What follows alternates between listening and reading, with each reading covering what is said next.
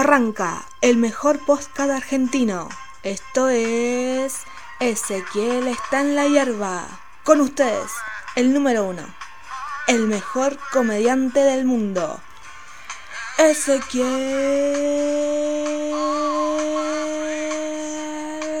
Campa. Hola amigos, ¿cómo les va? Episodio número 11 de Ezequiel está en la hierba, el podcast mío, el podcast de Ezequiel Campa. Ah, el único podcast de, de la Argentina hecho por un eh, por mí, el único podcast. eh, ¿Cómo andan? Bueno, episodio número 11 de Ezequiel está en la hierba, podcast, el único formato que hay que explicarle de qué se trata, incluso a la gente que ya sabe de qué se trata. Les quiero recordar el teléfono a través del cual pueden comunicarse conmigo, el WhatsApp en todo el mundo, mientras me revuela una polilla por la cabeza. Estoy con un problema de polillas todavía. Creo que ya en los primeros episodios les contaba que estaba con un problema de polillas. Continúo con el problema de polillas porque soy muy constante en mis problemas. Desde cualquier lugar del mundo me pueden escribir. Ah, escribirme no, me pueden mandar audio, sí, también me pueden escribir, solo a través de WhatsApp. El teléfono es más 54 911 2346 07 59. Hoy vamos a estar escuchando varios audios de gente que me estuvo mandando desde distintos lugares del mundo. Sepan que este podcast, Ezequiel está en la hierba, lo pueden escuchar desde mi página, ezequielcampa.com.ar barra podcast. Y si no, también está en iTunes. Me dijeron que se dice iTunes y no iTunes. Tengo que hacerme a la idea de que se dice iTunes. También lo pueden escuchar en YouTube, porque lo subo como video también a YouTube y hay un montón de lugares más donde lo pueden escuchar y ya está. Si no lo que pueden escuchar, se joden, se van para otro lado y que esto que el otro. Che, recién arrancamos con un audio de una persona que me mandó ese chiste así, que esto que el otro. Pero les quiero decir una cosa, ya son varias las personas que me escriben y me preguntan por la, canción que yo suelo usar eh, para abrir y para, o para cerrar el, estos episodios, ¿no? Eh, así que al final del, de este episodio les voy a poner la canción entera. Es una canción de un artista que yo no lo conozco, no creo, no creo que lo conozca mucha gente, que se llama Chris Mills. Eh, que a mí lo que me pasó fue que el primer episodio que hice, lo Golden River, no, no fue Golden River. ¿Sí fue Golden River? Sí. Golden River de cabeza, 3 a 2. Pierde River ahora frente a Belgrano de Córdoba cuando van 24 minutos del segundo tiempo. Se acerca River en el marcador, 3 a 2 sobre, bueno, ganando Belgrano de Córdoba. Che, les decía que se llama Chris Mills, el artista este que hace esta canción. La canción se llama, no me acuerdo cómo se llama, pero al final de este episodio se los voy a decir y se las voy a, les voy a poner la canción entera para que la puedan escuchar entera. Y lo que les quería contar era que cuando yo grabé el primer episodio lo había editado con una canción que es de Tracy Chapman y B.B. King. Y yo, claro, no sabía esto cuando cuando lo, lo, subí eh, a ese primer episodio, me lo bajaron. Me lo bajó YouTube y demás porque, bueno, nada, tenía eh, derechos, obviamente. Tiene derechos, te lo rebotan. Entonces tuve que salir a buscar un tema que no tuviera derechos. Y encontré este que me pareció que estaba bueno porque una de las primeras palabras que menciona es la palabra honestidad. Y en aquel momento yo estaba obsesionado con el tema de la honestidad. Sigo estando bastante obsesionado con el tema. Pero bueno, fue este el tema que elegí en su momento, un tema que no tiene derechos porque está subido a una página en la que te podés bajar cosas y qué sé yo, y, entonces después YouTube no te las rebota y qué sé yo. Se llama Chris Mills. Eh, ¿Cómo se llama? Les voy a decir el nombre. A ver, se llama Blue Eyed Girl. Blue Eyed Girl. O Girls, no sé, después me voy a fijar. Le voy a poner la canción entera al final de este episodio. ¿Qué pasa, Goneta? ¿Qué pasa? No, no te voy a abrir. ¿Qué querés? ¿Podés? Basta, no te voy a abrir. Anda para allá. Anda para allá. Anda para allá. No, anda para allá, no voy a abrirte. Anda para allá. Anda. No te voy a abrir. No. No, ningún miau. Ningún miau. Ningún miau, ¿me escuchás? Ningún miau. Me rompes todas las plantas cuando te abro, ¿me escuchás? Sí. Bueno, Continuamos, eh, luego de esta pequeña interrupción. Una cosa más que les quiero aclarar. Yo estoy sorteando entradas a través eh, del podcast y a través de mi Twitter. Estoy sorteando entradas para que me vengan a ver al Belma en mi stand-up, que estoy los viernes y los sábados. Y lo que está pasando es que no saben usar la consigna. Yo les había pedido al principio que subieran una foto escuchando el podcast, que usen el, ha- el hashtag Ezequiel está en la hierba y que mencionen a la persona con la que irían a verme.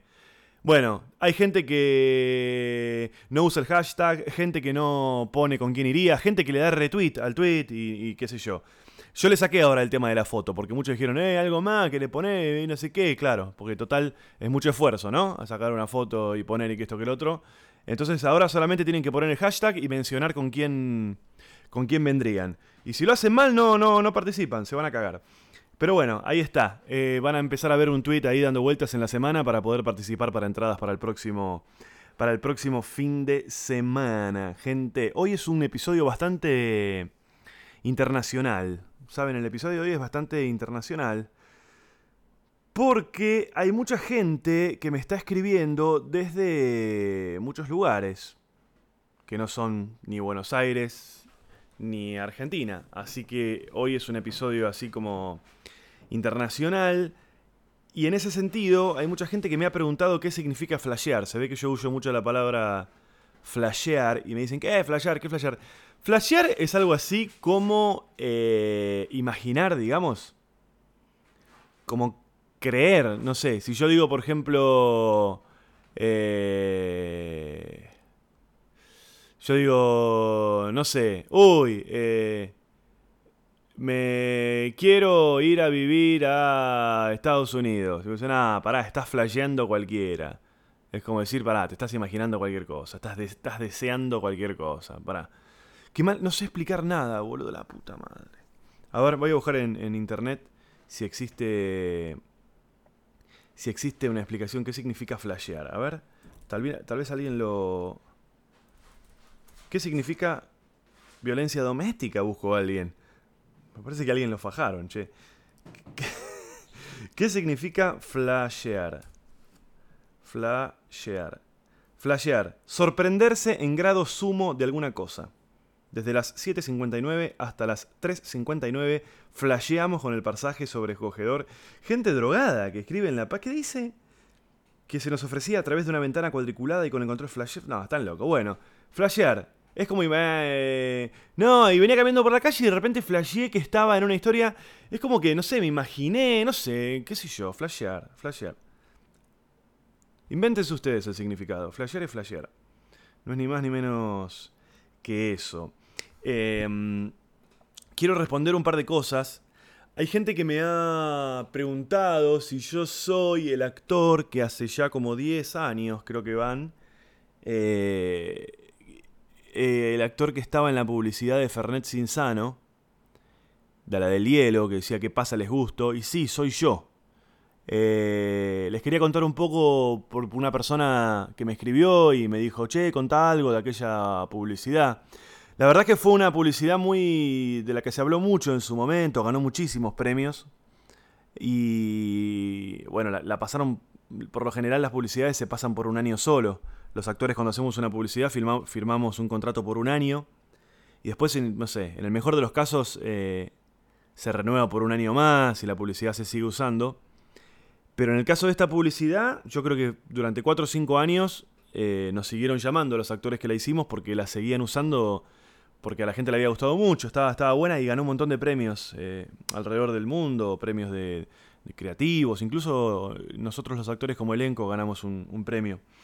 Y fue... Yo tengo bastantes publicidades hechas en mi haber y esta en particular tuvo una característica que, que creo que no me pasó con ninguna otra, que fue que ensayamos. Nunca hay plata para eso. Ensayar significa juntarse otro día, además del día del rodaje, y, ese ensayo, eh, o sea, está- se le paga a los actores por ese ensayo, entonces nunca se ensayan las publicidades. Pero en este caso sí, se ensayaron y el guion se terminó de armar entre nosotros. Eh, nos sentaron a todos los actores y nos hicieron improvisar sobre la idea de este amigo que descubría un artículo que decía que uno de cada diez argentinos es gay. Y, y ahí surgieron un montón de, de, ideas y de cosas chiquititas que están dentro de la, de la publicidad. Yo ahora la verdad es que ni me acuerdo. Y, y finalmente quedaron y creo que eso es lo que hizo que, que, estuviese, que estuviese buena. No, no está de más a veces ensayar y dedicarle... O sea, cuando más tiempo le dedica uno a las cosas, mejor salen, ¿no? Así que eso es un poco mm, la historieta. Después, no sé, he tenido varias anécdotas así filmando publicidades. Después, si me acuerdo de algunas, se las voy a contar. Pero sí, chicos, soy yo. Uno de cada diez argentinos es gay. El que aparece con el hielo diciendo qué pasa, les gusto, soy yo. Eh, un hito en mi, en mi carrera. Che, ¿qué más le quería contar? Esto, viste que yo les estaba diciendo que esto lo están escuchando de todos lados. Y es cierto, ¿eh? Esta semana me llegaron mensajes de Israel, Israel, Colombia, Brasil, Chile, Uruguay, Italia, Venezuela, Paraguay. Y eh, también escuchan desde Arabia Saudita. Che, Campa, eh, vos sabés que te, te, estoy escuchando desde el primer capítulo y eso. y me acabo de dar cuenta que, yo también te, te escucho en una situación extraña. Mirá, yo estoy en. vivo en Arabia Saudita. Eh, me vine a vivir acá hace unos meses, estoy laburando, soy ingeniero.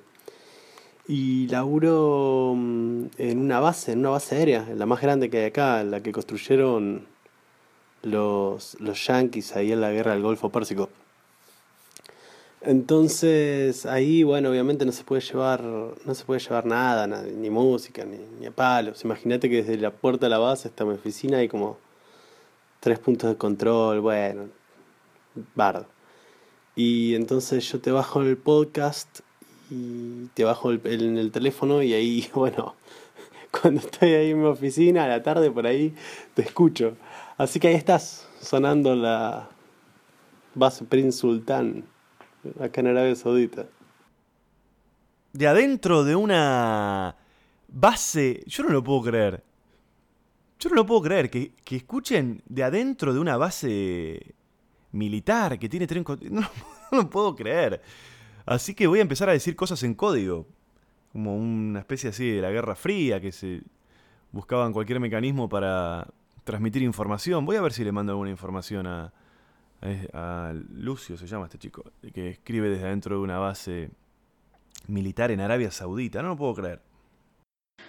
Ezequiel, en tu último podcast eh, escuché el audio que tu mamá te decía que te cuidaras del dengue. Bueno, te cuento que por estos lares de la frontera entre Venezuela y Colombia, este, estamos en plena crisis por el Zika, luego de haber padecido el chikungunya.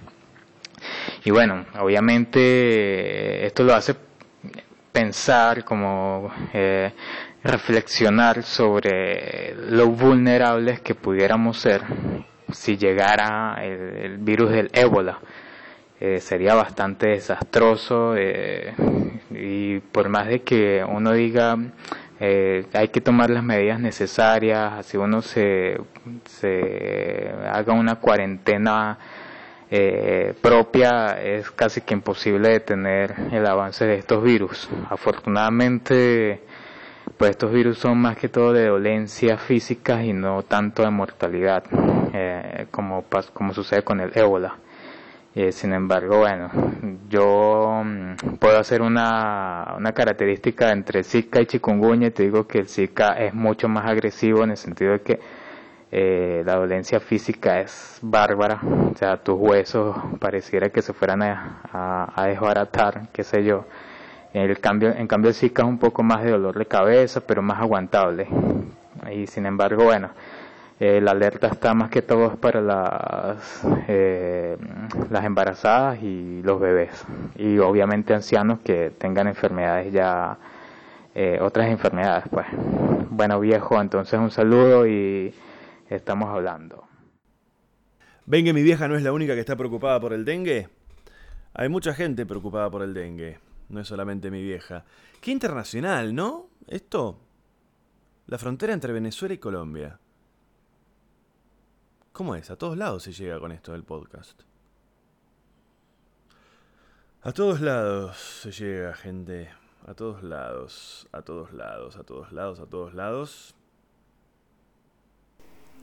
Ay, María, pues campera. Que usted sí que me puso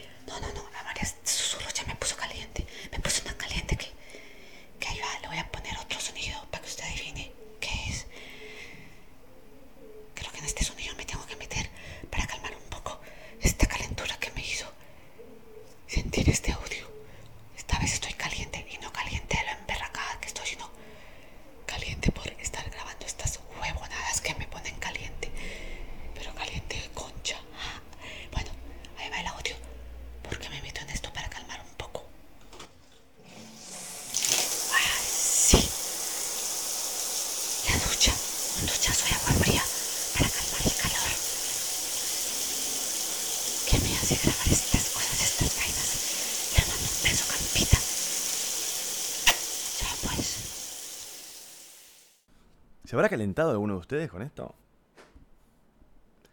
¿Se habrán calentado? Pa, pa, para, pa, pa, pa. Está saliendo muy choto este episodio, me parece. Me estoy aburriendo bastante. Ay, Dios, qué sueño que tengo. Qué sueño, qué sueño, qué sueño, qué sueño, qué sueño, qué sueño, qué sueño. Dentro de esta cosa internacional, quiero inaugurar una nueva sección. En Ezequiel está en la hierba. Eh, de recetas, che, les quiero pasar una receta. Yo les conté en algún episodio que eh, el año pasado, en noviembre, había estado en Miami, esta anécdota de el tío de Gabo que falleció y demás. Eh, y les quiero pasar una receta de una cosa que probé allá y que acá están todos los ingredientes para hacerlos. Y es bastante fácil hacerlo, ¿eh? No sé por qué todavía no se popularizó esto. Ah, casi empata River, mira. Bueno, no sucedió. Eh, hay una cosa que se llama mariquitas. De esa receta vamos a hablar hoy. ¿Qué son las mariquitas?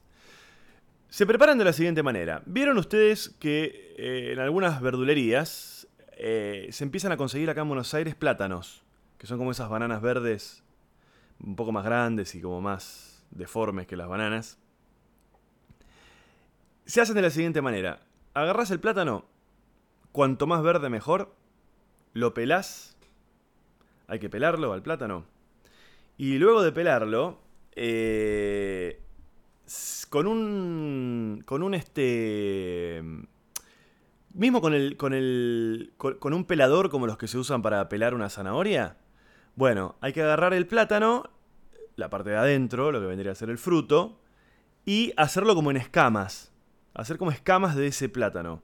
Eso se lo fríe en aceite común y se hacen como si fuesen unas especies de papas fritas, pero de banana, de este plátano. Son como unas papas fritas medio dulces. A eso se le agrega una salsa que la estoy buscando acá. ¿Qué estoy haciendo? ¿Qué paja, Dios mío? Bueno.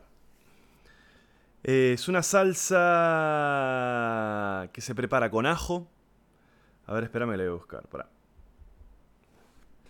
Mariquitas. Receta. Me parece que no lo voy a hacer más este podcast. Está muy aburrido lo que estoy haciendo, chicos. A ver. Bueno, qué lindo cuando internet está lento, ¿no? ¿No es cierto, amigos? Seriamente estoy pensando en hacer más esto, ¿eh? Me estoy embolando. A ver. Acá está. Taratata, taratata, taratata. Para. Mariquitas, mariquitas. Con salsa de... Acá está. Mariquitas. A ver qué mierda dice. Bueno, ya saben cómo se hace la parte del plátano. Pero ah, después se le agrega la otra salsa, que es una salsa que lleva ajo picado, lleva vinagre, lleva aceite y lleva sal y pimienta. Esa salsa se la tirás encima al plátano frito en escamas y queda alucinante. De verdad, queda buenísimo. Búsquenla la receta, hay un montón ahí en internet, hay un montón de versiones. Y se consiguen los plátanos. Yo lo consigo en la verdulería de mi barrio. Y en el barrio chino también se consiguen. Eh, no sé, se los recomiendo, no sé, porque se los recomiendo. Estoy muy disconforme con todo esto que está pasando en el episodio de hoy. Eh, de hecho, estoy mirando a ver cuánto falta porque no tengo muchas ganas de seguir haciéndolo, pero lo vamos a seguir haciendo porque hay que hacerlo, chicos. Porque ustedes por algo me pagan, entonces lo tengo que seguir haciendo. Les quería hablar de lo siguiente. Estoy viendo una película que se llama Importante Preestreno. Es una película de Santiago Calori. Santiago Calori es un eh, cineasta que está también en la radio con Clemente Cancela y con, con Joey Fernández en eh, Gente Sexy. La película se llama eh, Un importante preestreno, a ver, se llama así. Sí, un importante preestreno. Un importante preestreno. Ahí está. Un importante preestreno. Acá está, perfecto. Es una película que la vi el otro día, me la pasó Calori. Eh, es un documental sobre la censura en el cine durante la época de la dictadura. Acá. Habla un poco de la historia del cine, pero del cine desde el punto de vista de las salas y de la distribución de las películas y demás. No, no desde el punto de vista cinematográfico de la cosa, sino tiene más que ver con el negocio con el negocio del, cine acá en Argentina, la época de oro, década del 60, del 70, ahí el cine Lavalle y qué sé yo, todos esos cines que después se transformaron en Pharmacity o en Iglesia Universal del Reino de Dios y todas esas cosas. Y se centra mucho en la censura que había en el cine en la época de la dictadura, los mecanismos que tenían las distribuidoras para, para tratar de sortear esa, esa censura y de distintas cosas que pasaban en esa época, ¿no? referidas a la distribución de, cine y demás. Lo que pasaba, entre otras cosas, era que eh, el público estaba ávido, o sea, terminó siendo una herramienta muy potente de marketing decir que una película había sido prohibida por la dictadura, porque esto suponía que era fuerte, que era picante, que era atrevida, que era medio porno. Y como acá estaba todo censurado, estaba todo cerrado acá, decir que una película había sido censurada por la dictadura eh, generaba eh, el efecto contrario, ¿no? Que era como... El efecto contrario, digo, al deseado por, por los censores, digamos. Y, y, y, entonces, bueno, directamente lo que se hacía era eso, se decía que la película había sido prohibida por la dictadura. Y le tenían que cambiar el nombre también. Y como estaba la gente ávida acá de cosas fuertes y qué sé yo, muchas veces películas que incluso no eran películas fuertes o que no tenían contenido erótico ni nada, les buscaban un nombre que diera a entender que sí lo tenía, porque la gente tenía ganas de, ver eso. Y es muy divertido, no les quiero spoilear una parte que está muy buena, que es reveladora de verdad, en la que hablan de los cambios de los nombres, ¿no? Los nombres que le ponían a las películas y que esto que el otro. Y hay una persona, un personaje, que estaba detrás de eso, que trabajaba de eso, que había trabajado mucho traduciendo los nombres de las películas que venían de afuera. Y es sorprendente cómo está contado, porque Calori en la película lo cuenta muy bien. y genera muy bien el efecto sorpresa y es realmente sorprendente cuando se nos revela quién es la persona que estaba detrás del nombre y demás. Así que si pueden verla, yo no sé si ya está dando vueltas por ahí la película. Si la encuentran en algún momento, creo que, que la estaban presentando en festivales y ese tipo de cosas. Y, y no, no, no sé si está disponible. Estuvo en el, cine, creo que en el cine que está ahí en el Teatro San Martín, o la presentaron en el Bafisi, no, no me acuerdo bien. Búsquenla, se llama Un importante preestreno y tiene un montón de información.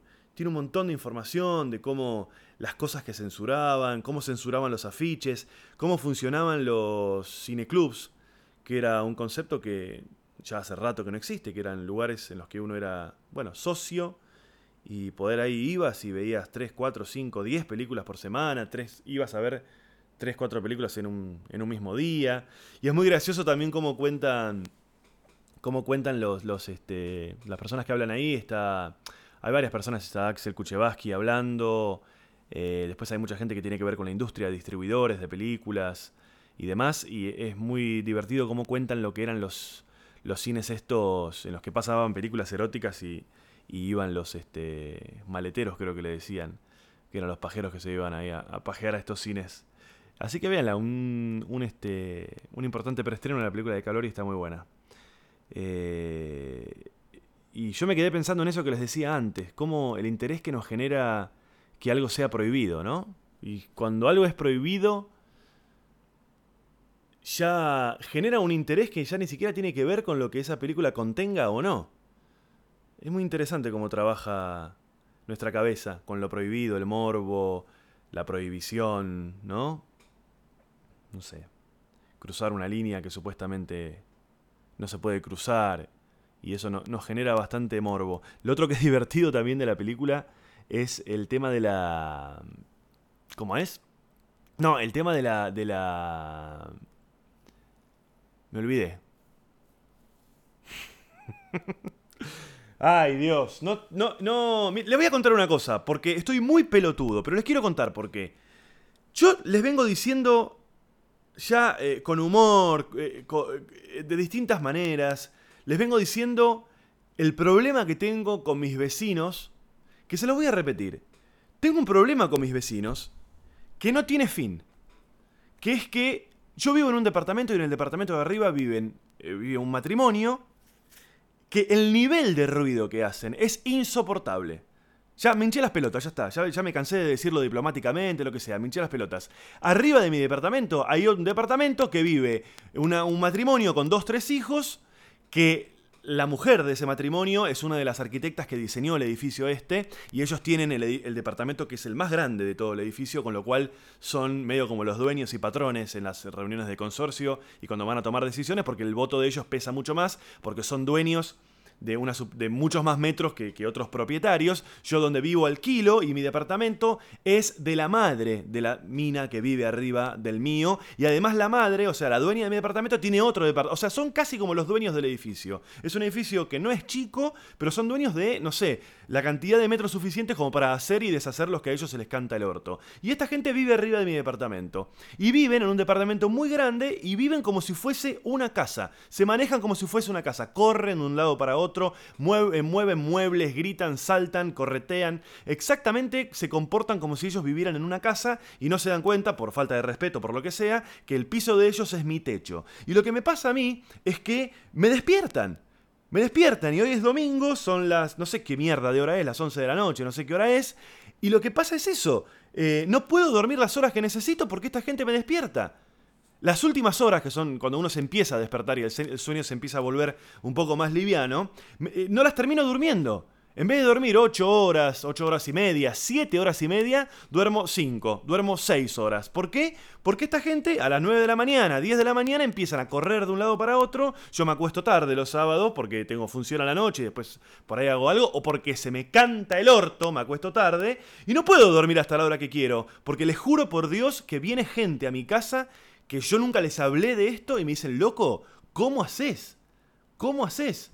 Y bueno, lo peor del caso es que Ya pasé por todas las etapas. Pasé por quejarme con la propietaria, pasé por quejarme con, con, esta gente, pasé por quejarme con la administración y no hay solución. Tal es así que hace unos meses hablé con mi vecina y ella, como, como si fuese una cosa increíble, que, ay, ¿cómo puede ser que esté sucediendo esto?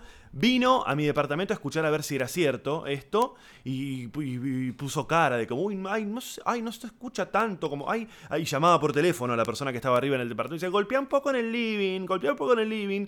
Bueno, la cuestión es que me prometió que iba a hacerlo, lo, iba a hacer algo para que esto no sucediera más, me dio su teléfono y me dijo, por favor, no me golpees más, pues yo le golpeo, yo me transformé en el loco de Friends, que le vieron que golpea con la escoba cuando hay ruido, bueno, no es que yo sea loco ni nada, ahora estoy sonando como un loco porque tengo las pelotas llenas, pero yo no estoy loco ni mucho menos, pero esta gente me transformó en el loco de la escoba. No hay. Es, es así, ¿eh? Ustedes cuando vean a una persona loca, pónganla en contexto, porque no probablemente hay algo que lo haya llevado a estar así loco. Y a mí el ruido este que ya me tiene las pelotas llenas, porque aparte pareciera que me conocen, porque cuando a la tarde quiero dormir siesta, de nuevo se activan, ta ta ta ta ta ta ta ta ta ta y les juro que es insoportable. Y vino esta persona, la mujer esta vino a escuchar a mi departamento el ruido que había, le llamaba por teléfono a una persona que estaba arriba en el departamento y le decía, a ver, hacer ruido ahora, y obviamente nunca pasa, nunca pasa que es igual eh, lo que querés hacer que cuando realmente sucede, me prometió que iba a hacer lo imposible, que esto que el otro, y me pidió que no le, golpeara más, y me dio su teléfono. Y me dijo, cada vez que haya ruido, vos avísame. Le debo haber avisado siete veces, ocho veces, nueve veces en dos meses, y sigue todo ocurriendo. Seguimos en exactamente la misma situación del día uno. Y tengo los huevos llenos, y la verdad es que la respuesta más fácil es, bueno, mudate. No es tan fácil mudarse. No es tan fácil, no es tan barato, no es tan fácil encontrar otro lugar. Eh, yo tengo otras cosas que hacer, lleva mucho tiempo, mucho estrés mudarse. Y la verdad es que no me puedo, ¿no? O sea, ¿por qué me tengo que mudar? Dejá de hacer ruido, loco. Dejá de hacer ruido, la concha de la lora. Dejá de hacer ruido. ¿Cómo se lo tengo que explicar? Yo entiendo, ellos tienen un departamento que no sé, tendrá 300 metros cuadrados el departamento. Tiene jardín, no sé si no tiene pileta, no sé si no tiene pileta. Tiene jardín, tiene pasto, tiene de todo. Pero bueno, tenés que saber que abajo hay un departamento, no vivís en una casa. Bueno, no lo entienden. No lo entienden, no hay manera, no lo entienden a través de la administración, no lo entienden cuando se lo digo personalmente, no lo entienden cuando les golpeo el piso. Y bueno, obviamente la solución es mudarse, no es tan fácil mudarse, hay un contrato en el medio, no es tan barato, tengo que salir a buscar otro lugar y, y mudarme porque gente de arriba no deja de hacer ruido, me parece una hijaputez increíble. Y bueno, hoy no pude dormir las horas que, hubiese querido dormir y estuve todo el día hecho un zombie, a la tarde quise dormir, tampoco pude dormir y ahora estoy así medio pelotudo, que cuando, no sé, quiero decir algo no lo puedo decir, cuando quiero reflexionar acerca de algo no puedo reflexionar, cuando me quiero acordar de un dato no me puedo acordar, no me puedo acordar porque tengo la mitad de las horas dormidas, no dormí todo lo que debería haber dormido. Así que bueno, eh... Ah.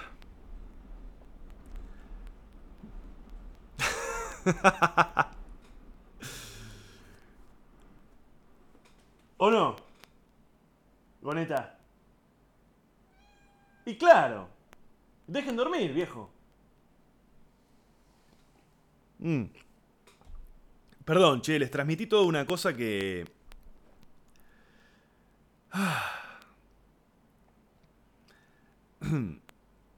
Mira, yo cuando empecé, cuando yo empecé a hacer este podcast, muchas personas me, escribían eh, para contarme que, les resultaba honesto, que les resultaba diferente, y algunos incluso me preguntaban si, esto era verdadero o si era una postura mía esta de la honestidad. Y yo eh, en estos años me crucé con infinidad de, de, mm, de gente en la vida, de actores, de artistas y gente de otras profesiones, y me fui dando cuenta que algunas personas me causaban sensaciones distintas a otras. Algunas personas me, causaban como sensaciones mucho más particulares. Y hasta hace un tiempo eh, yo no había podido entender por qué estas personas me causaban una sensación distinta. ¿Por qué con alguien no lograba ningún tipo de conexión y con otras personas sí? ¿Por qué con algunos actores no, no, sé, no, se me despertaba nada y con otros sí me pasaba que me podía quedar como horas escuchándolos o, horas viéndolos trabajar, ¿no? Y hasta hace muy poco yo esa sensación la resumía en mi cabeza con la palabra carisma. Tal persona me genera, me genera algo porque es carismática, tal otra persona no me genera nada porque no tiene carisma. Esa era como la explicación que yo tenía en mi cabeza. Entonces yo en algún momento me pregunté qué es el carisma. ¿Qué es el carisma? Porque a mí, obviamente, lo que me gusta, mm, lo que yo deseaba era despertar en la gente lo que la gente que a mí me interesa despierta en mí. Entonces digo, ¿qué es el carisma? ¿Es algo innato? ¿Es algo que se consigue pensando en el carisma? ¿Es una estrategia? ¿Se puede manipular? Todas estas preguntas me hacían, ¿no? Y, la respuesta que yo encontré a todo esto es la honestidad. No hay nada más desolador que alguien tratando de ser alguien que no es. Para mí ser honesto como persona y como actor y como comediante tiene que ver con tratar de ser cada vez mejor comediante, eh, dedicarle tiempo a eso, tratar de ser cada vez mejor mm, persona, mejor vecino, mejor todo lo que quieran. Y bueno, este, hay que tener la cabeza puesta en eso y, y lleva tiempo. Y yo estoy en esa, qué sé yo. Y estoy tratando de ser así. Yo podría ser mucho más diplomático y no sé, qué sé yo, no, no, no, no me sale. No me sale y estoy empezando a respetar y a valorar que no me salga. Así que bueno, en ese contexto es que hoy salió para este lado esto y, y ahí lo tienen, que esto que el otro, no sé. Cambiamos de tema. Vi una película, vi una película, eh, Puentes de Espías. Puentes de Espías es una película protagonizada por Tom Hanks, dirigida por Spielberg. Yo no sabía que estaba dirigida por Spielberg, Puente de Espías. Película de Tom Hanks acerca de la de, de- de la Guerra Fría y de, espías soviéticos, americanos y qué sé yo, y un espía detenido eh, ruso detenido en Estados Unidos, un espía eh, americano detenido en no sé dónde, y que intercambio y qué sé yo. Buah. La cuestión es que otra vez, al igual que con otras películas que ya les comenté, como por ejemplo eh, El Renacido, la de DiCaprio, el, ah, eh, la, gran, la- la Gran Apuesta, creo que se llama la otra, que también está nominada, como Joy, que es otra película que, en la que está nominada Jennifer Lawrence, no así la película. Eh, The Martian, la de, la de este muchachito que está casado con una argentina, ¿cómo se llama? Matt Damon, exactamente. Me pasó exactamente lo mismo que con esas películas, en el sentido de que me resultó muy lineal el, el- la historia. Muy lineal, muy predecible. Está bien, no todas las películas tienen que ser impredecibles, no todas las películas son de suspenso. Pero si no hay un mínimo de no saber qué es lo que va a suceder,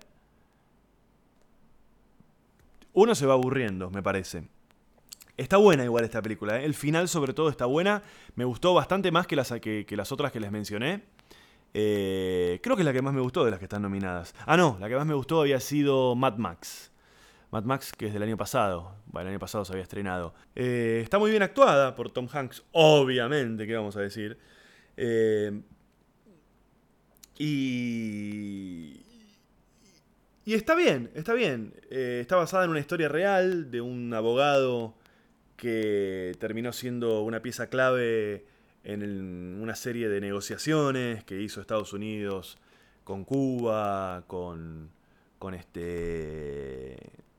incluso bueno, con, con- con los soviéticos eh, para el intercambio de prisioneros y, y qué sé yo, que es el personaje que hace Tom Hanks, un, un- un abogado que no... Es el héroe, es el camino del héroe, ¿no? La película, un abogado que no se dedicaba a ese tipo de casos, termina involucrado en, est- en estos casos defendiendo a, qué sé yo, y, y termina involucrado en, la negociación con otros países, como de alguna manera representando a Estados Unidos y haciéndolo de manera muy exitosa, como es obvio, como es obvio y predecible así en la película y qué sé yo. No sé cuándo son las, la entrega de los Oscars. A mí no me gusta ver los premios, pero sí me gusta ver las películas. Eh, me están faltando pocas. Tengo que ir a ver la de Tarantino eh, y, y que esto que el otro. Y voy a hacer una cosa que tengo ganas de hacer hace ya varios episodios y lo voy a hacer hoy. Quiero saludar a toda la gente que me escribe o que me manda audios por WhatsApp. Y lo voy a hacer de la siguiente manera. Quiero saludar a Flor de Tucumán, a Sandra de Jujuy, a Pao, colombiana que vive en Capital, a Santiago de Capital, a Steffi de Pigüé, a un chico que se llama Lucio, que hoy escuchamos el mensaje que está viviendo en Arabia Saudita, a Flor de la Plata, Carolina de Capital, a Pía de Capital, a Juan de Capital, Lucio de Capital, Marcela, Mariana, Mariela, Vane, María del Carmen de Capital, Sol, Carolina, que está viviendo en México, Fernando de Banfield, Karina de Capital, Facundo de Capital, Aixa de Capital, Flor de Villa Carlos Paz, Silvia de Capital, Javier de Colombia, María José de Santiago de Chile, Sabrina de Capital, Débora de Bahía Blanca, Facundo de La Plata, Lo- eh, Noelia, que nos escucha desde. No se escucha, no, me escucha desde Milán, Karen de Capital, Georgina de Rosario, Pau de Capital, Lucila de Rosario, Vanessa, que es una argentina que vive en, en Jersey, en Estados Unidos, Lu de Santa Fe, Ale de Capital, Solange de Chile, Ale de Castelar, Lorena de Ramos Mejía, Florencia de Bahía Blanca, Carolina desde Colombia, Claudio desde Chile, Nadia desde La Plata, Marina, Pablo, Soledad, David desde Capital, Jessica de Mar del Plata, Julieta de Mendoza, Mariela de Chile, Maru de Mar del Plata, Sheila de Treleu, Eliana de Uruguay, Chantal de Capital. Hay un chico que se llama Maite Jean que escribe desde Francia, Lucas de Rosario, Angie de Rosario, Tania de Río Cuarto, Fernanda de Capital, Sebastián de Capital, Alejandro de Chile, Julieta de Palermo, Paula desde Montevideo, Valeria de Capital, Marian de Capital, Mauricio y Flor de Rosario, César de La Plata, Xime, Jime con J desde Uruguay, Ibi de Capital, Juan desde Mercedes, Estefanía de La Plata, Sofía de La Plata, Florencia de San Juan, Agustina de Capital, Gisela de Santa Fe, Paula desde Colombia, Gabriela de Salvador Bahía en Brasil, Andy desde Montevideo, Katy de Viña del Mar en Chile, Lore de Capital, Majo de Olavarría, Leo de Santos Lugares, Brenda de La Plata, Eva de La Plata, Rocío de La Plata, Fede de Santa Fe, Flopo, debe ser Florencia, desde Paso del Rey, Victoria de Capital, Lorena, Melody, Florencia, desde Capital, Astrid desde San Isidro, Agustina desde Capital, y la gente que no estoy nombrando es gente que no me ha dejado el nombre o no me han dicho de dónde son. Es muy pavo lo que acabo de hacer y es muy básico. Pero es la manera que encontré de agradecerles que estén ahí del otro lado y que me escuchen y que participen conmigo de esto que es una cosa absolutamente personal y artesanal y es una manera de comunicarme con ustedes que, nada, a veces las disfruto más, a veces se me hace un poco más pesado. Eh, pero les prometo que voy a intentar, voy a intentar eh, volver. Me, me, gustaban más los episodios anteriores en los que yo podía preparar algo y demás. Estoy con muchas cosas de laburo, pero les prometo, les prometo que a partir de la semana que viene voy a volver a hacer episodios hablando de temas y de cosas y quiero dejar, por lo menos por un tiempo, dejar de hacer estos episodios en los que, no sé, no hablo de mucho. Eh, y eso, tengo una sorpresa. Una sorpresa que es que el jueves de la semana que viene voy a subir un episodio que grabé la semana pasada con Nico Vázquez. Nico Vázquez, lo voy a volver a aclarar en el episodio que grabé con él, pero le cuento a la gente, porque los que somos de Argentina, Uruguay, Chile, seguramente sabemos quién es Nico. Los que no son de acá, que hay mucha gente que escucha y no es de acá, Nico es un actor muy famoso acá en Argentina, de televisión, tiene como 20 años de carrera en la tele, está pisando muy fuerte ahora en teatro y, y en cine. Yo lo conozco hace muchos años a él. Y bueno, eh, de la misma manera que la semana pasada subí un episodio charlando con, con Félix Buenaventura. Esta semana, el jueves, voy a subir un episodio que grabé con, con él. Y está bueno que lo escuchen, porque no creo yo que exista otro lugar en los medios argentinos para tener una charla tan sincera, tan prolongada y tan profunda con una persona como él. Por lo general, las entrevistas son así, justamente entrevistas. Esto no es una entrevista, es una charla que tuve con él. Eh, muy honesta, muy sincera en la que, se, en la que pudimos hablar de un montón de cosas desde un lugar que en las entrevistas es muy difícil hablar, porque las entrevistas por lo general son en qué andás, ah, estás haciendo teatro, pasa el chivo, que esto, que el otro, dos, y bueno, dos o tres chistes. Esto no, esto es una hora que estuve hablando con él, con Nico Vázquez, y el jueves de la semana que viene voy a subir ese episodio. Eh, espero que, que, lo escuchen y que les guste. Cada tanto voy a subir alguna charla así con alguien con, con quien tenga la, la posibilidad de, de charlar. Y la verdad es que no tengo mucho más para, para decirles hoy. Les quiero reiterar el, el, celular, que es más 54 911 23 46 07 59. Más 54 911 23 46 07 59. Desde cualquier lugar del mundo, desde WhatsApp, me agregan y me mandan audios. Díganme de dónde son, díganme cómo se llaman, si quieren. Si no quieren, no. Pueden escuchar esto en iTunes, pueden escuchar esto en YouTube, en o en las aplicaciones que hay para Android o para los teléfonos que tienen eh, los iPhones y qué sé yo. Hay aplicaciones para escuchar esto. Ezequiel está en la hierba. Me buscan y demás. También lo pueden escuchar en mi página que es ezequielcampa.com.ar barra podcast. Y les eh, repito las cosas que ando haciendo. Ando haciendo Los martes hay un ciclo que se llama Jam de Stand-Up. Esto es un lugar en el que comediantes profesionales probamos material. Por primera vez usamos material delante de público para ir testeándolo e ir armándolo. Es a las 10 de la noche en Matienzo, que es un centro cultural que está en Pringles, entre Córdoba y Estado de Israel. Ahí búsquenlo. Centro Cultural Matienzo, la Jam de stand-up, todos los martes, presentada por Félix Buenaventura y una serie de comediantes profesionales que vamos rotando martes a martes. Lo otro es lo que hago en el Belma, mi espectáculo Ezequiel Campa Stand Up, viernes y sábados a la medianoche. Las entradas están en Tiquetec y si no también en la boletería Gorriti 5520. Y después les voy a ir contando porque una de las cosas que me está llevando bastante tiempo es que en breve voy a empezar a grabar un par de series, una que escribimos con Jasmine Stewart y la va a dirigir ella, la voy a actuar yo, y otra que la están escribiendo unos eh, guionistas eh, en la que se va a mezclar un poco mi vida real con un poco de, ficción. Eh, ya les voy a ir contando un, un, poco más y seguramente voy a empezar a girar por algunas salas del conurbano para acercarme a gente que por ahí no viene a Capital. Y, en eso estamos, en eso estamos. Seguramente volveré a Chile en breve. Eh, lo voy a empezar a hacer más seguido, me parece, este año. Y no hay mucho más, amigos. Eh, adiós.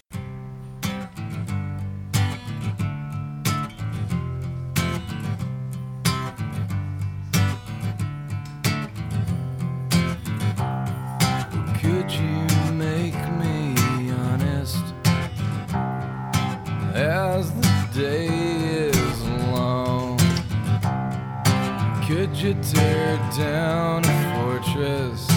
A thousand blue eyed girls strong. Cause I'm tired